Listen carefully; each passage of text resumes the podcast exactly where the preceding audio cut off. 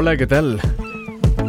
¿Cómo están? Nosotros con muchas ganas de volver a esta cita mensual con la información y el análisis de lo que sucede ahí fuera, nuestro medio natural, en medio de este momento de la historia que nos ha tocado vivir.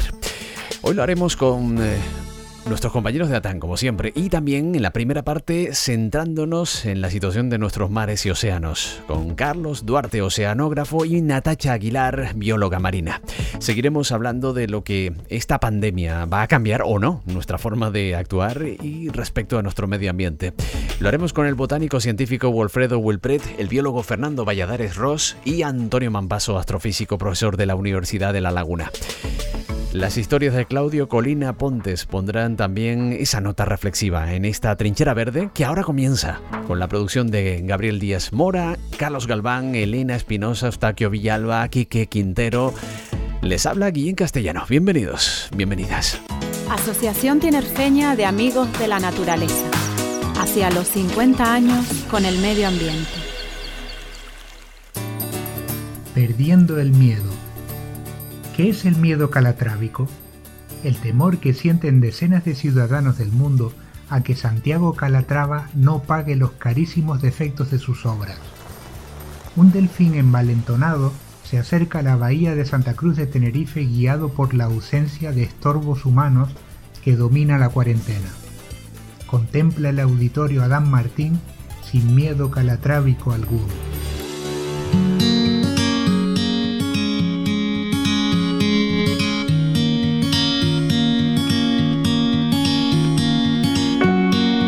España interviene en investigaciones y numerosos convenios y gobernanzas de protección de los océanos. Preservar la salud de nuestros mares es importantísimo para, bueno, preservar la biodiversidad, evitar la contaminación y, por supuesto, la sobreexplotación de los océanos. La Unión Europea ha propuesto 50 medidas en el interior de esa agenda de 2030 para el eh, futuro de los océanos que ha pautado también la ONU. La revista Nature, por ejemplo, publicaba hace unos días una especie de hoja de ruta también para que de aquí a 2050 los océanos recuperen esa biodiversidad. Vamos hasta Arabia Saudí. Allí nos espera Carlos Duarte, oceanógrafo, profesor de ciencias marinas, titular de la cátedra Tarek Ahmed Hufali de Ecología del Mar Rojo en la Universidad de Ciencia y Tecnología Reb Abdullah en Arabia Saudita. Como decíamos, Duarte es líder mundial en múltiples ramas de oceanografía biológica y ecología marina. Carlos, ¿cómo estás? Pues encantado de estar con vosotros, muy bien, gracias. Bueno, supongo que también eh, pasando por las mismas circunstancias que estamos eh, reproduciendo aquí, ¿no? En, España, confinados también en Arabia Saudita o son diferentes las condiciones. Confinados también desde hace tiempo, eh, con alguna posibilidad, según las zonas, de salir a pasear un poquito al día, pero igual que cerca de 4.000 millones de, de humanos, casi todos ellos en el hemisferio norte que están ahora mismo sujetos a algún tipo de restricción de movilidad. Desde luego. Y Natacha Aguilar es una científica que no para, que siempre está de expedición porque su materia eh, temática realmente es la de los cetáceos marinos. Es bióloga marina, doctora en biología por la Universidad de La Laguna e investigadora docente Ramón y Cajal de dicha universidad, donde es responsable de los estudios de bioacústica y mamíferos marinos y de ecología de aguas profundas. Natacha, ¿qué tal? ¿Cómo estás? Hola, muy bien. Aquí confinada también y, bueno, también realizando una investigación de cómo ha afectado este parón de las actividades marinas a la contaminación acústica aquí en el sur de Tenerife, una investigación que coordina Traxatec y coordina el Gobierno de Canarias y el Ministerio de Medio Ambiente y por la cual se ha declarado que, que es excepcional y que es esencial medir cómo nuestras actividades o reducción de las mismas están afectando al medio marino aquí en Canarias. El programa anterior nos centramos sobre todo en las emisiones de eh, gases de efecto invernadero, de cómo estaba también la troposfera y cómo estaba afectando este confinamiento. Ahora vamos a irnos al mar, a nuestros océanos, a ese medio que tanto valoramos. La pregunta yo creo que es obligada, ¿no? Más de la mitad de la población del planeta eh, confinada, suspendidos más del 90% de los vuelos comerciales, por lo tanto, también la afluencia de turismo en nuestro archipiélago, ¿no? Eso supongo que influirá muchísimo también en toda esa biodiversidad marina que, tenemos, en la contaminación, tanto las emisiones por parte del turismo o de las industrias que han parado su, actividad. Natacha, desde el punto de vista más cercano, eh, ¿esa situación cómo está afectando al archipiélago canario? En Canarias se ha reducido el tráfico marítimo porque el tráfico interinsular eh, ahora mismo está a mínimos, se ha eh, obviado completamente, se ha eliminado el tráfico recreativo y lo que sí está lleno es de pesqueros, de pesqueros que están aprovechando la primavera, el bloom eh, de plancton que ocurre en estas épocas en Canarias para la pesca del atún. Entonces lo que estamos viendo es una explosión de vida en el archipiélago que se da normalmente en primavera en la que hay una gran cantidad de averíos, hay, hay una concentración de plancton enorme y las personas están siendo capaces de disfrutar este evento desde sus casas. Hay personas que están desayunando con delfines todos los días. Entonces esto les hace apreciar la maravilla de los mares que de hecho tenemos normalmente, pero nadie se da cuenta. Y probablemente ahora se estén acercando un poquito más pero eso hay que probarlo. Eh, Carlos, desde tu punto de vista, ¿crees eh, que el mar realmente tiene esa posibilidad de regenerar todos estos años, estas décadas de sobreexplotación, de contaminación? Eh, por cierto, quiero presentar a mi compañera Elena Espinosa, compañera de, de. Elena, ¿cómo estás? ¿Qué tal? Bienvenidos todos. Bueno, lo que le planteaba a Carlos, si realmente está cambiando algo también en nuestros océanos en este, en este confinamiento, desde el punto de vista mundial. Bueno, están, eh, estamos eh, observando respuestas, pero eh, digamos el calado que esas respuestas puedan tener depende de la duración de este confinamiento, que digamos se avanzó rápidamente en un mes, se pasó de unos pocos millones a un 60% de la, de la población humana y ahora poco a poco se está volviendo a iniciar ese movimiento y posiblemente estimamos que pueda durar esta situación de parón eh, más o menos unos seis meses.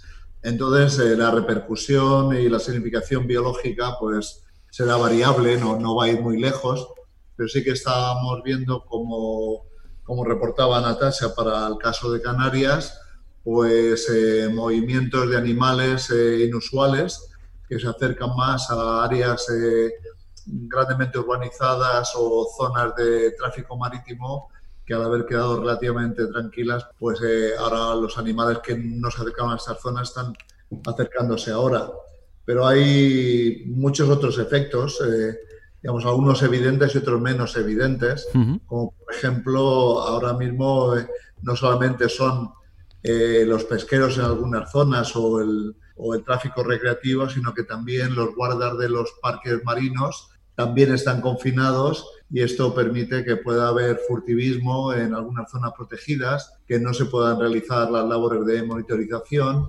La flota oceanográfica también está amarrada y la flota de evaluación pesquera también está amarrada, con lo que va a haber un impacto sobre los datos que estamos obteniendo sobre el océano. Y, por ejemplo, ayer la revista Nature comunicaba que un gran, gran experimento en el Ártico, que se llama el experimento Mosaic, se ha tenido que interrumpir cuando llevaba cuatro meses del año que iba a durar y el barco que estaba, eh, que estaba metido en el hielo ha tenido que salir y, concluir el, el, experimento. Entonces hay, hay impactos positivos y negativos y, por ejemplo, algo que tiene que ver con el tema que tratabais eh, en, el último, en el último programa, eh, también tiene repercusiones sobre el mar y es que al interrumpirse la cadena de transporte, todo ese petróleo y combustibles que se están bombeando, ahora mismo no hay dónde almacenarlo y se están almacenando cada vez más en barcos hmm.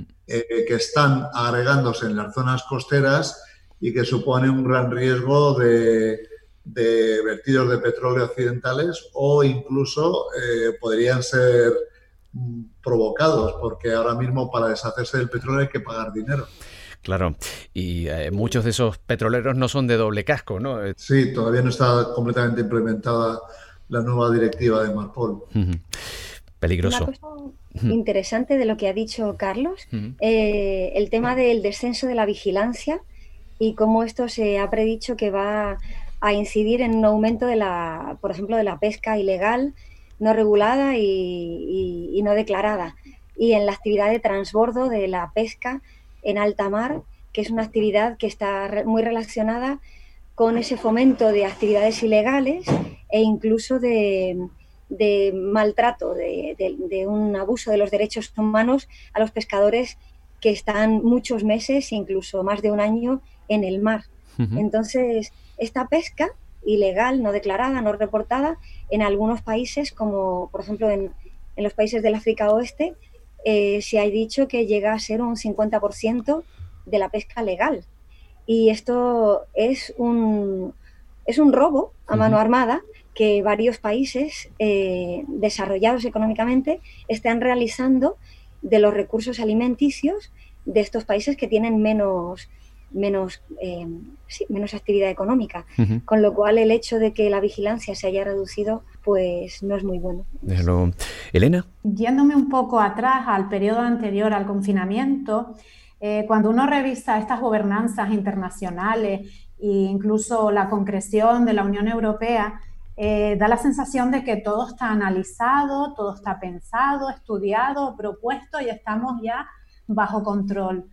Pero luego oyes noticias como por ejemplo que aprovechando el, el, deshielo en el Ártico, pues tanto Rusia como China pues intentan hacerse la nueva ruta de la seda, digamos, para cortar camino, o que, por ejemplo, el año pasado Groenlandia, eh, pues Estados Unidos intentaba comprarle Groenlandia a, Dinamarca, por ejemplo, y como no lo consiguió, que fue todo un escándalo, al final consiguió alquilarlo, alquilarlo para actividades industriales, turísticas y, educativas.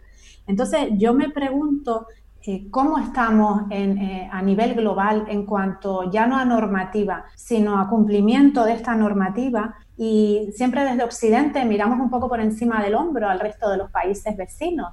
Entonces, aprovechando que tú estás en... Eh, ¿qué, nos comentas? Sobre todo porque es un, país que bueno, tiene una dependencia de, la industria de los hidrocarburos. ¿Cómo ves el tema de la normativa y su cumplimiento? Bueno, eh, es complicado porque además de las normativas y, y, el derecho internacional, también el derecho nacional y la soberanía. ¿no? Entonces, eh, por ejemplo, lo que comentas de Groenlandia no es del todo bien así. Lo que ocurre es que Estados Unidos tiene una presencia importante en Groenlandia desde hace mucho tiempo, tanto de investigación como militar.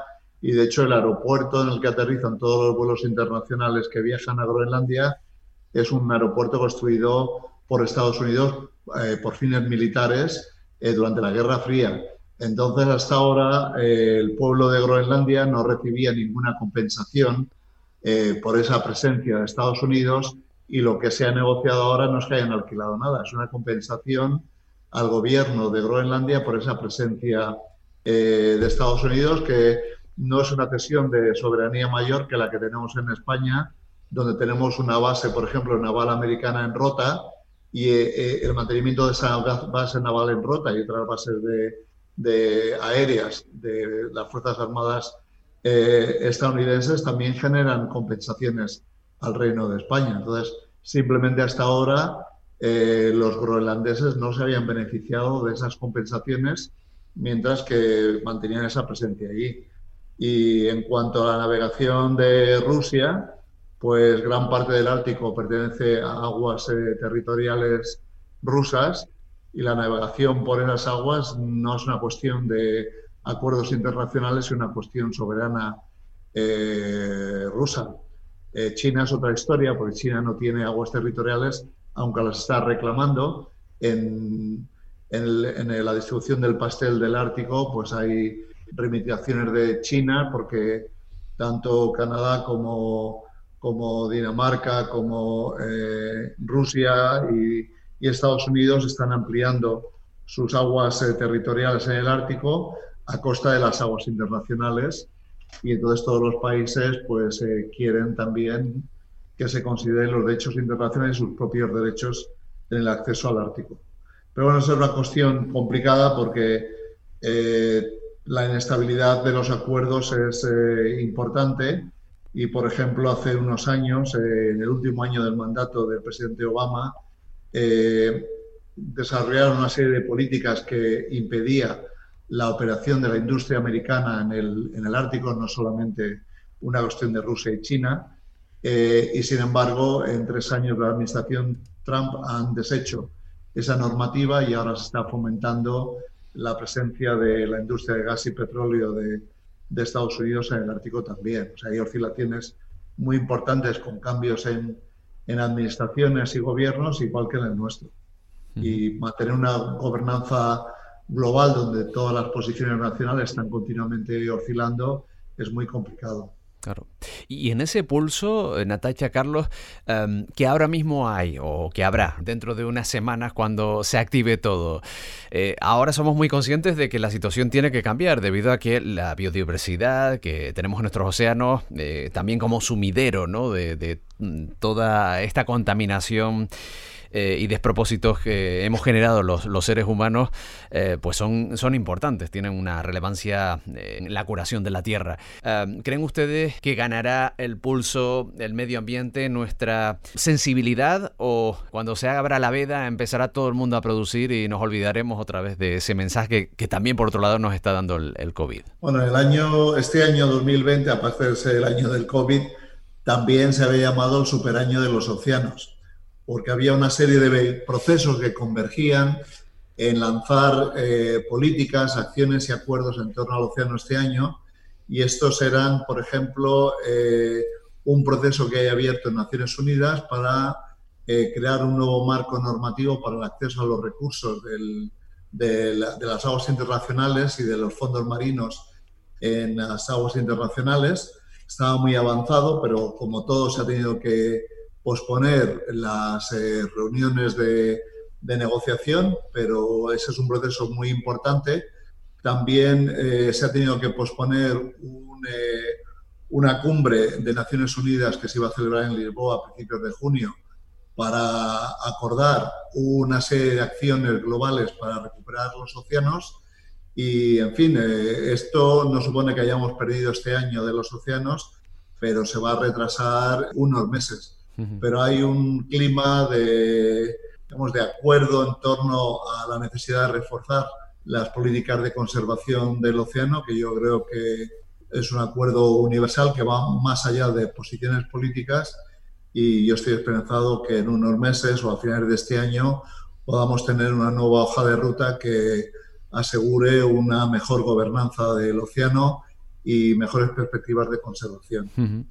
Claro, porque este parón, este confinamiento está produciendo que, eh, bueno, los humanos no accedamos a, las costas, no nos embarquemos, eh, no haya tanta contaminación eh, marina por esas industrias que se han parado, y también, por ejemplo, ha disminuido el ruido, ¿no? Y eso supongo que también tendrá unas consecuencias positivas. Y no sé si es la explicación de que muchos cetáceos se estén acercando a pocos metros, ¿no? De, de la costa donde antes no se les veía, a los puertos incluso, ¿no? Hay que equilibrar que mm, todavía no hay datos científicos para saber si ese acercamiento de los cetáceos a las costas es, ese mayor acercamiento es real o es simplemente una consecuencia de que hay más personas mirando, porque en Canarias, por ejemplo, siempre hemos visto cetáceos cerca de la costa. Lo único que ahora eh, también es lógico pensar que, que se vean más cerca, porque evidentemente al no estar los seres humanos las personas, los animales tienen más hueco y desde luego la contaminación acústica ahora la estamos midiendo y va sin duda a mostrar un declive con respecto a los niveles anteriores. Pero hay algo importante también de la pregunta que hacías anteriormente y es que no tenemos que pensar en que hay que elegir entre un modelo económico y la conservación de la naturaleza. Es más bien que ya ahora mismo se sabe que los recursos de los océanos son un 5% del Producto Interior Bruto a nivel mundial. Se sabe que hay 3.000 millones de personas que dependen de la proteína de los océanos a nivel esencial. Es decir, que los océanos tienen un papel económico y de bioseguridad, tanto alimentaria como incluso para la salud, eh, por muchos aspectos en cuanto a la salud.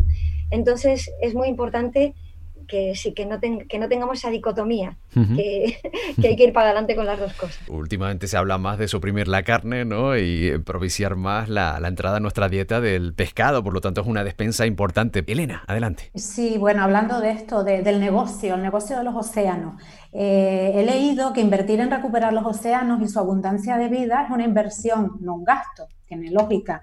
Eh, por cada euro invertido recuperamos 10 euros. Entonces, bueno, ya, ya son formas, digamos, de explotación conocidas, la pesca, la minería, hidrocarburos, energías renovables. Eh, la industria farmacéutica. Y hablando un poco del coronavirus, estos días salía una noticia que decía que los reservorios de biodiversidad son un banco de pruebas frente a los virus. Como, como ejemplo, ponen una glucoproteína procedente de las algas rojas que se une a la pared de, ciertos tipos de coronavirus e impide la entrada a nuestras células. Entonces, bueno, eso ya se abre todo un mundo para la industria farmacéutica. Mi pregunta va dirigida pues a los dos. Em, ¿Qué nuevas formas de negocio nos quedan por explotar eh, referentes a alimentación o, no sé, me imagino que, hay un mundo por descubrir en este sentido. Carlos, ¿por qué no les cuentas de tu artículo de cómo la pesca se puede recuperar? Eh, bueno, uno de los eh, frutos de ese esfuerzo de recuperación es precisamente la recuperación de los stocks pesqueros eh, y esa recuperación de los stocks pesqueros que puede, o sea, pasa por una disminución de las capturas, no solamente de las legales, sino como Natacha decía, las capturas eh, ilegales o que no se reportan suponen un porcentaje importante de las totales, pero un esfuerzo de reducción para permitir recuperar esos stocks pues puede aumentar notablemente eh, los beneficios netos y globales para toda la industria de la pesca o la industria de, alimentación de alimentación marina. Y eso calculamos que es posible hacerlo entre 10 y 30 años, eh, llegar a ese objetivo a nivel global y que además eso generará más ingresos y, y, no, y no lo contrario, o sea que es una buena estrategia de negocio. También hay un sector muy importante que no ha mencionado Elena antes, que es el sector de los seguros.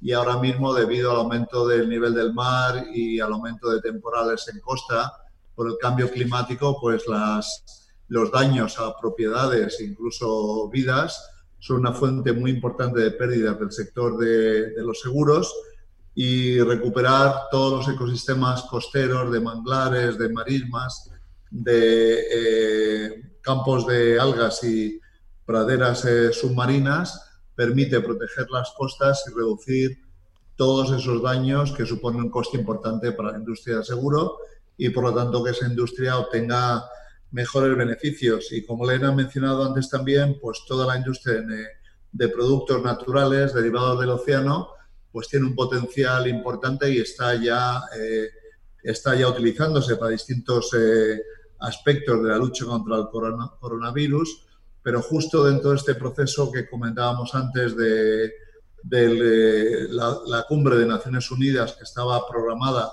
para junio, eh, yo trabajo en un grupo de expertos que están eh, apoyando a los países que lideran la formulación de estas eh, propuestas, que están dirigidos por Noruega y Palau. Entonces son un grupo de 12 países y estamos generando una serie de, cuadernos azules donde en estos cuadernos azules que se pueden consultar en la página web del High Level Panel para una economía sostenible del océano, que es como se llama el panel, pues hay una serie de propuestas de acciones para mejorar eh, toda la contribución del océano a la economía global, pero hacerlo de una forma sostenible que un océano más saludable. Y justo el viernes pasado se presentó un nuevo documento que es la contribución del genoma del océano a la futura economía del océano, donde, por ejemplo, ahora tenemos eh, cuantificados eh, más de 10 mil millones de genes de microorganismos marinos, eh, de los cuales una parte importante puede tener aportaciones y generar beneficios en distintos procesos, desde industria del alimento, energía, farmacéutica, cosmético. Entonces, realmente hay una oportunidad grande para proteger los, los océanos y a partir de ahí generar una economía, una economía sostenible basada en el océano. Han recalcado ustedes la palabra sostenible, ¿no? El hecho de que encontremos esa mina de oro en el océano no quiere decir, eh, no sé si correríamos el riesgo también de eliminar biota para otros seres vivos que se surten de ese tipo de productos del que podemos echar mano también los humanos. ¿Es sostenible realmente o corremos el riesgo de sobreexplotar también eh, esa gallina de los huevos de oro que puede ser el, el océano en ese sentido? Bueno, a diferencia de la pesca, la explotación de los genes y productos naturales del océano no requiere la, obtención de biomasa, porque incluso los genes los describimos a partir de metagenomas, que son muestras que obtenemos con unos pocos litros de, agua, secuenciamos eso y luego una vez que obtenemos los genes y los describimos y, las proteínas que esos genes codifican, eh, podemos incluso mejorarlos en, eh, modelos de ordenador y luego eh, insertar esos genes que hemos generado en laboratorio en microorganismos para producirlos a volumen industrial, sin necesidad de tener que estar continuamente eh, pescando o, tomando esos genes y esos organismos del mar. O sea, es completamente sostenible. El gran problema es a quién pertenecen esos recursos, ¿no? Porque ahora mismo, por ejemplo, uno de los países que tiene más eh, patentes de genes de origen marino que las explota comercialmente Suiza, que es un país que no tiene aguas eh, nacionales. Entonces, ¿de qué país ha sacado esos organismos cuyos genes ha patentado y de los cuales se beneficia una empresa? Pues ahí es donde realmente hace falta un esfuerzo para, para que ese genoma del océano eh, se ponga al servicio de toda la humanidad y se gestione como un patrimonio de la humanidad, no para el beneficio de unos pocos, que simplemente es, el resultado de procesos evolutivos en el océano y no el invento de nadie. Que es importante, eh, siguiendo con todo esto que, que acaba de hablar Carlos, la economía azul tiene muchas patas. Entonces, algunas de ellas son más sostenibles que otras, como bien apuntabas. Hay en, la organización jurídica marina tenemos las aguas nacionales hasta las 12 millas, las aguas de eh, las zonas económicas exclusivas hasta las 200 millas y después es tierra de todos, lo cual viene a ser como tierra de nadie, en el sentido de que no hay normas eh, estandarizadas sobre lo que se puede y lo que no se puede hacer.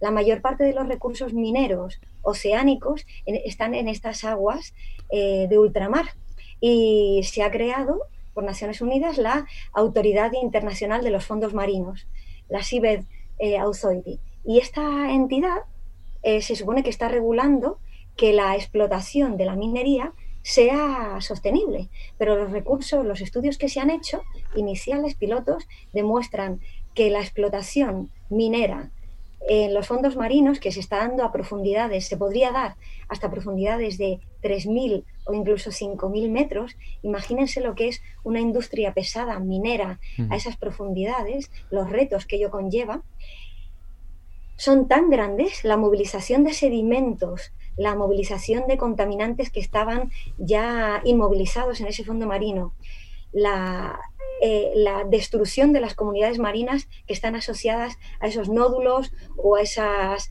eh, salidas hidrotermales. Todo esto hace que realmente tiene muy poco de sostenible la minería submarina. Entonces hay países que ya han dictaminado que no se puede realizar. Y en Canarias, como sabes, se han encontrado algunos fondos.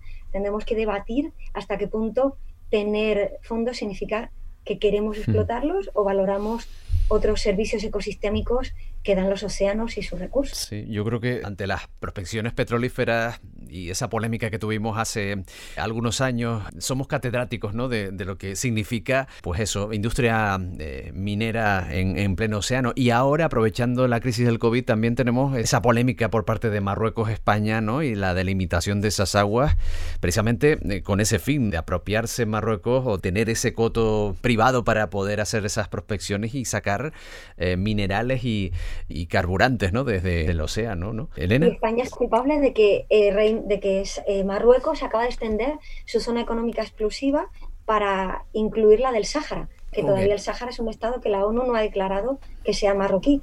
Y España eh, no ha dicho que no, porque de paso se ha llevado pues unas concesiones pesqueras en ese territorio que, bueno, no se sabe si era Marruecos o el Sáhara quien tenía que haber decidido y negociado esas concesiones. Sí, pues ahí... sí eh, mi reflexión es que somos una especie un tanto contradictoria. Con esto del confinamiento, por un lado nos alegramos porque vemos cómo vuelve la vida a, las aguas de los canales de Venecia, por ejemplo, que desaparecen los cruceros, eh, que como comentabas antes, vemos ballenas y delfines saltando contentos delante del auditorio, por ejemplo, aquí, o bueno, tenemos imágenes estos días de, muchos lugares de Canarias y del mundo en general. Em, y por otro, bueno, también en casa nos dedicamos a ordenar los armarios y alguno habrá pensado que consumimos demasiado y que vamos a, a, reprimirnos un poco en cuanto salgamos fuera, pero lo cierto es que las compras en Internet en estos días pues siguen aumentando, eso, eso lo que ocasiona es que aumente el transporte marítimo, que aumente la contaminación en el reparto ya a domicilio, todas estas cosas que ya conocemos. en el caso de los cruceros, eh, también vemos que, se intenta reflotar, digamos, el sector turístico y hay reservas hasta para el 2022 para cruceros. Entonces, mm, nos volvemos a plantear si se puede compensar de alguna manera cuando salgamos de aquí, si se puede combinar eh, la economía, por ejemplo, eh, consultando un poco eh, el, peligro que supone que el tráfico marítimo en cuanto a la desaparición de la biodiversidad es un peligro que ya algunos dicen que tiene las dimensiones del calentamiento global porque tiene un crecimiento exponencial. Existe un convenio internacional para el control y gestión del agua de lastre de estos barcos que van de un lado para otro soltando especies invasoras. Esto, por ejemplo, es de la ONU del 2017. ¿Hay solución? ¿No hay solución? Eh, ¿Hay corredores por donde se pueda transitar de una forma más segura, igual que en aviación? Eh, ¿Cómo funciona esto? Natalia o Carlos, los dos tendrán desde su punto de vista mucho que aportar. Yo creo que esa puede ser eh, la reflexión final de esta cuestión que estamos tratando en este primer bloque, ¿no? Carlos, venga, por ejemplo. Bueno, yo creo que hay una cosa que, que no hemos tocado, que quizá deberíamos reflexionar sobre ella también, y es que ahora está la situación de confinamiento y ver con estos animales marinos y, no marinos, pero lo mismo ocurre con, con animales eh, en tierra que se acercan más a poblaciones humanas, nos tiene que hacer reflexionar que es que ahora somos nosotros los confinados, pero durante décadas hemos sido nosotros los que forzábamos la confinación o el confinamiento de estos animales en espacios cada vez más reducidos donde podrían estar seguros de, los impactos y, los efectos de la presencia y la actividad humana. Y yo creo que eh, hemos hablado de economía, hemos hablado de fuentes de ingresos que el océano aporta, de fuentes sostenibles, de fuentes que no lo son, pero yo creo que la conservación del océano no tiene que ser un asunto simplemente de balanza de beneficios y costes, sino que es una cuestión ética, fundamentalmente una cuestión ética. Y nosotros no tenemos derecho, simplemente no tenemos derecho a entregar un océano a nuestros hijos y nuestros nietos peor que el océano que recibimos de, de nuestros padres y nuestros abuelos. Y el problema es que a lo mejor hace 20, 30 años no éramos del todo conscientes o no teníamos las herramientas necesarias para mejorar el océano, pero ahora las tenemos. Hmm. Entonces, más allá del, del cómputo de, de balance de beneficios, ahora lo que tienen que prevaler son los aspectos éticos de la conservación del océano y son los que tenemos que, debatir, reflexionar. Y hay soluciones para todo lo que estamos hablando. Y, por ejemplo, en el Mediterráneo se llegó a un acuerdo de reducción de la velocidad de los, eh, de los buques, porque cuando hablamos del sonido, una parte pequeña de la flota marina es responsable de la mayor parte del ruido que, que generamos en el mar. Y reduciendo un poquito la velocidad de esos buques, se consigue disminuir mm, de una forma importante eh, todo el volumen de ruido asociado al transporte marítimo y a la vez se reducen también las colisiones con animales marinos y, y, se, y se, ahorra también en combustible, se, se, emiten menos eh, gases de efecto invernadero, menos partículas contaminantes. Entonces, en todo esto al final ganamos todos. Y estamos viendo también cómo la, calidad del aire de nuestras ciudades está mejorando y por lo tanto nuestra salud también. Eh, ya es una cuestión de salud eh, pública el tomar conciencia de la necesidad de reducir todos estos impactos y también que no tenemos simplemente no tenemos derecho a seguir machacando los océanos y machacando nuestros ecosistemas porque no son exclusivamente nuestros de esta generación que los estamos utilizando. Pues eh, Carlos Duarte, muchísimas gracias por atendernos desde Arabia Saudí. Ánimo con este final, esperemos, de confinamiento y también esperemos que el medio ambiente reciba nuevas y buenas noticias de nuestra forma de, actuar tras esta cuarentena que nos habrá hecho reflexionar de, de sobra. Un abrazo grande. Muchas gracias, un abrazo. Siguiendo con ese mensaje, ¿no? que puede ocurrir en las próximas décadas en nuestro planeta. Eh, tenemos la eh, asignatura pendiente de esas emisiones, mm, contaminación a través de los plásticos, de la generación de plásticos y de elementos que mm, eh, están dificultando muchísimo la vida en, nuestro planeta, en, nuestros mares. La asignatura pendiente de los emisarios submarinos, el Mar Menor, por ejemplo, sin ir más lejos, en los últimos meses, pues es un grito de, alarma, desde luego. Siguiendo con lo que nos comentaba Carlos, no sé si es halagüeño el, futuro en ese sentido, si nos enseña algo también este confinamiento, si nos define también esa senda a seguir, ¿no? Para paliar la situación generada eh, por los humanos, ¿no? Y que está influyendo la biodiversidad de nuestros océanos. Sí, realmente lo que nos enseña el COVID una pandemia es que cuando la salud humana se pone por encima de todo, los gobiernos no se achantan a la hora de poner medidas tanto económicas como legislativas que regulan nuestra actividad la actividad mundial para salvarnos en salud.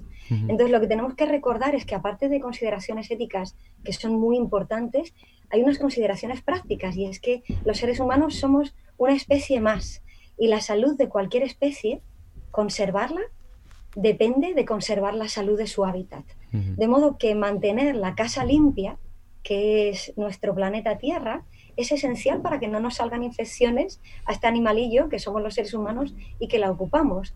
Está tan íntimamente ligada a la conservación de la biodiversidad con nuestra salud y nuestra seguridad tanto alimentaria como, como médica que realmente tenemos que salvar el planeta para salvarnos nosotros. Y de hecho un experto del Fondo Monetario Internacional ha declarado, ha sugerido que la ballena azul, por ejemplo, debería ser considerado como un bien internacional, porque las ballenas contribuyen a paliar el cambio climático y por tanto a conservar los océanos y por tanto a prevenir nuevas pandemias. Claro. Es tan claro como esto. Elena. Yéndonos al terreno local, eh, me gustaría que nos hablaras de las ballenas, de este patrimonio natural que tenemos y tenemos que proteger. ¿Crees que hay alguna mm, salida, alguna solución para poder combinar nuestro tráfico marítimo o, por ejemplo, la construcción del puerto de Fonsalía con la protección de, nuestras especies? Claro, el, Canarias tiene una riqueza de cetáceos espectacular, con unas 30 especies. Entonces, realmente lo que se ha medido en otros sitios es que las ballenas actúan como una bomba de fertilización. Nos traen nutrientes de aguas de latitudes mayores, las que hay más riqueza en nutrientes, las traen a nuestras aguas que son más pobres, más oligotróficas.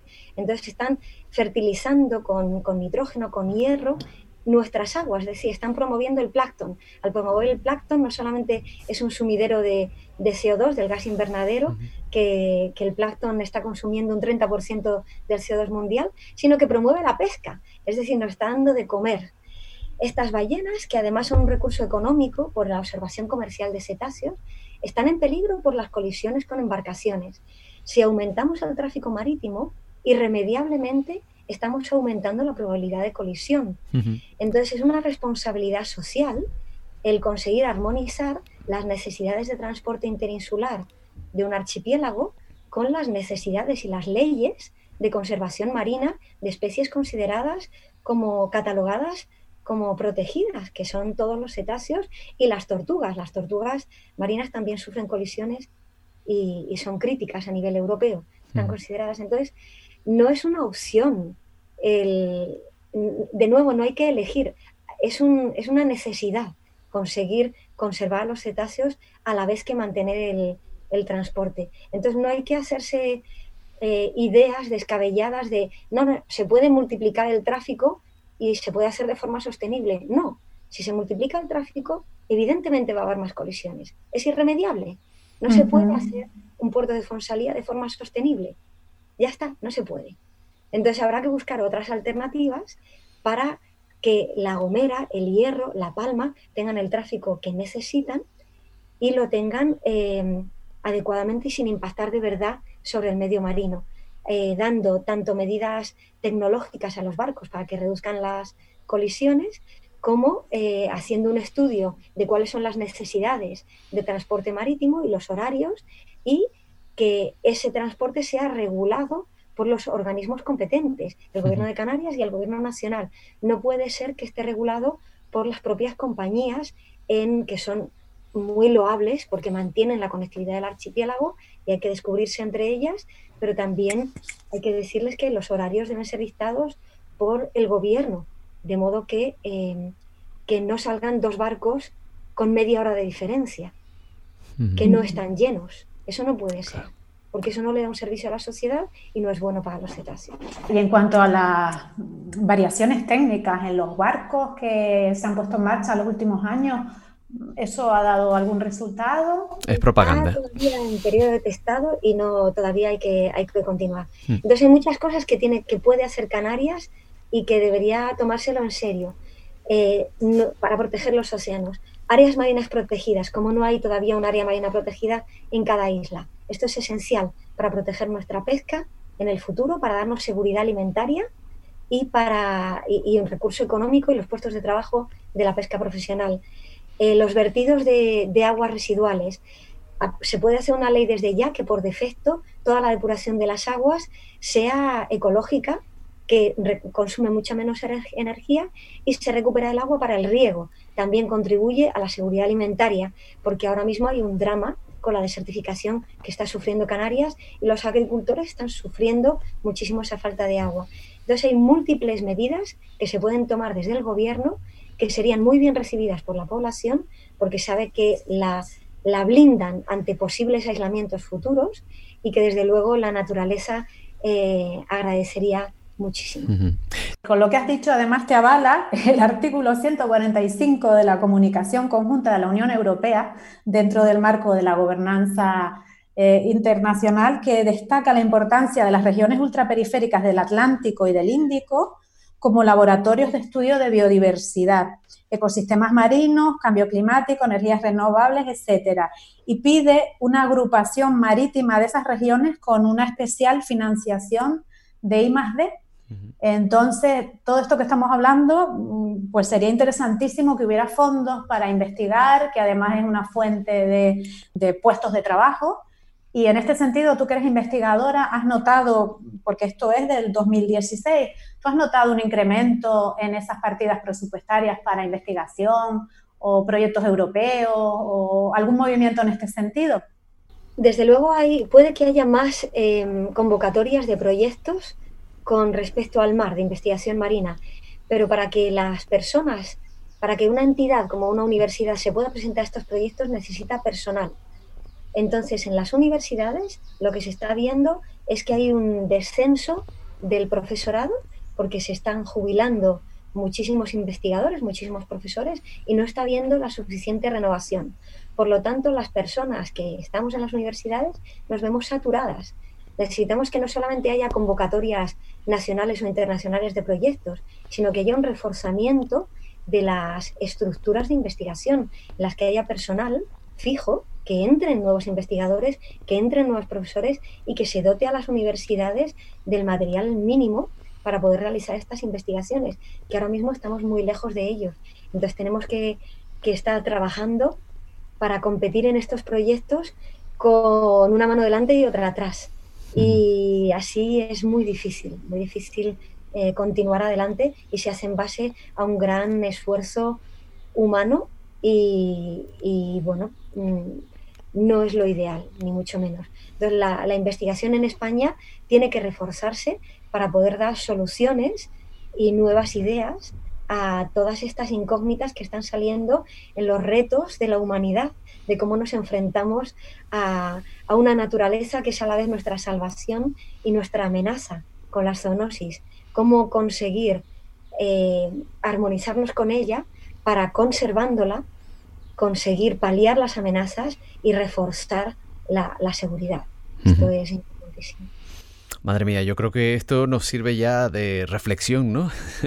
Eh, Natacha Aguilar trabaja con especies que son muy sensibles al cambio climático, eh, por ejemplo los cetáceos o eh, las tortugas marinas que dicen que mm, para recuperar su biodiversidad se tardarían unos 100 años, según estudios de, de Living Blue Planet no sé si desde ese punto de vista, tratando con seres vivos que son muy sensibles a todo lo que está sucediendo, podemos dejar un mensaje halagüeño eh, para los próximos años, también en función de cómo reaccionemos después de este confinamiento, ¿no? Sí, mira, la, la, parada de la caza de ballenas hizo que la yubarta, por ejemplo, de estar estimada en 1.400 animales que quedan en el Pacífico, subió a un 7% anual. Es decir, la naturaleza tiene una capacidad de recuperación enorme. Es cierto que hay efectos del cambio climático que aunque ahora mismo paráramos todos los, gases invernaderos, todavía continuarían eh, notándose. Pero hay que confiar en la naturaleza, porque, porque es cierto que tiene herramientas de recuperación que se salen de nuestra imaginación. Y por tanto no hay excusa para no comenzar desde ayer a cuidarla porque cuidándola a ella nos cuidamos a nosotros mismos. Está demostrado científicamente que nos sirven de amortiguamiento de virus, de, de, función en ecosistemas que, que, basan nuestra salud física y mental y por tanto realmente podemos cuidarla, debemos hacerlo. Está en nuestras manos, labores individuales y del gobierno, y bueno, pues hay que ponerse manos a la obra desde ya. Pues Natacha Aguilar, muchísimas gracias por acompañarnos y seguramente te tendremos de referencia a los próximos programas de, La Trinchera Verde. Así que un saludo y mucho ánimo también en estos días que nos quedan de confinamiento. Un abrazo. Un abrazo, muchas gracias por invitarme y felicidades a TAN por estas iniciativas de divulgación tan bonitas. Y por otro lado también a Elena, Elena Espinosa, muchísimas gracias también por esas preguntas y esos datos que siempre nos aportas, compañera. Nada, siempre es un placer estar aquí también acompañada. Y como viene siendo habitual desde nuestro anterior programa, nuestra anterior entrega de La Trinchera Verde, Claudio Colina Pontes añade esa nota, esa historia en forma de cuento, en este caso titulada Murcielagofobia. Un científico captura un murciélago en Mount Hedges, otrora paraíso natural y hoy páramo arrasado por las palas mecánicas de una multinacional petrolera enjaula el murciélago y lo acusa ante el Tribunal de la Haya de portar más de 60 tipos de virus diferentes. Y no solo eso, sino también de ser inmune a todos ellos. El bicho, en su murcielagueo murcielagueante, no sabe qué contestar. ATAN, en lucha por la conservación. Únete. atan.atan.org